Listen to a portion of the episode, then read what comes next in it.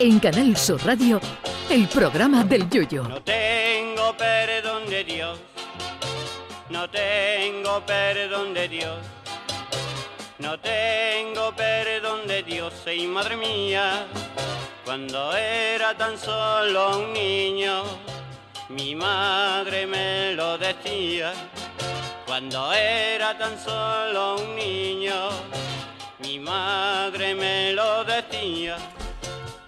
Tal día como hoy, pero de 1809, es decir, hace 215 años, venía al mundo Charles Darwin, ese señor con barba que si lo pintas de azul tiene toda la cara de papá pitufo, pero que se hizo famoso por su libro El origen de las especies. Bueno, en realidad el libro se llamaba Sobre el origen de las especies por medio de la selección natural o la preservación de las razas favorecidas en la lucha por la vida.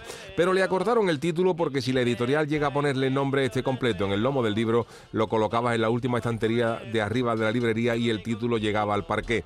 En este libro, Darwin formuló una teoría científica que dice que las poblaciones evolucionan durante el transcurso de generaciones mediante un proceso conocido como selección natural.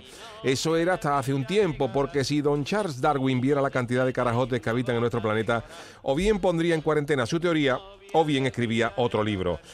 De hecho, hay tanto idiota suelto que pone en evidencia la teoría de Darwin sobre la evolución humana que hace pocos años se crearon los premios Darwin para premiar a todo carajote que contradiga que la especie humana todavía sigue evolucionando.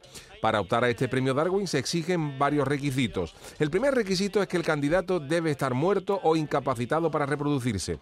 El segundo es que alcance la excelencia, o sea, una falta absoluta de sensatez. El tercero es la autoselección, es decir, no vale hacer una idiotez que pueda matar a otro, sino a ti mismo. El cuarto es la madurez, o sea que hablemos de personas en su sano juicio. Y el quinto es que el acontecimiento debe estar verificado. Si sumamos todo ello, normalmente conllevan la muerte idiota de una persona.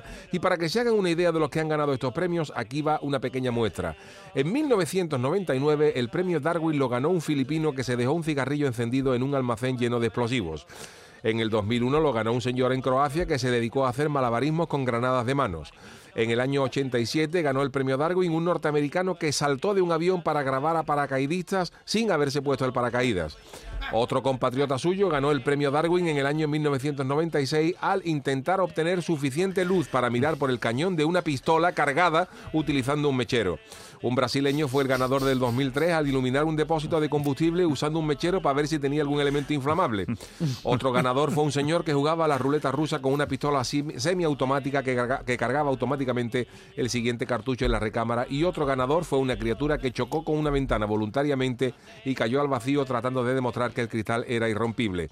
Pero entre los más grandes, un terrorista que murió tras abrir su propia carta bomba al ser devuelta por los servicios de correo después de no haberle colocado los suficientes sellos en el sobre. En fin, que viendo el panorama, el libro de Darwin habría que revisarlo y escribirle la involución de las especies, porque el hombre vuelve al mono y no solo al del anís. Que Dios nos coja confensado, don Charles. Ay, mi velero, velero mío. Canal Sur Radio. Llévame contigo a la orilla del río. El programa del Yoyo.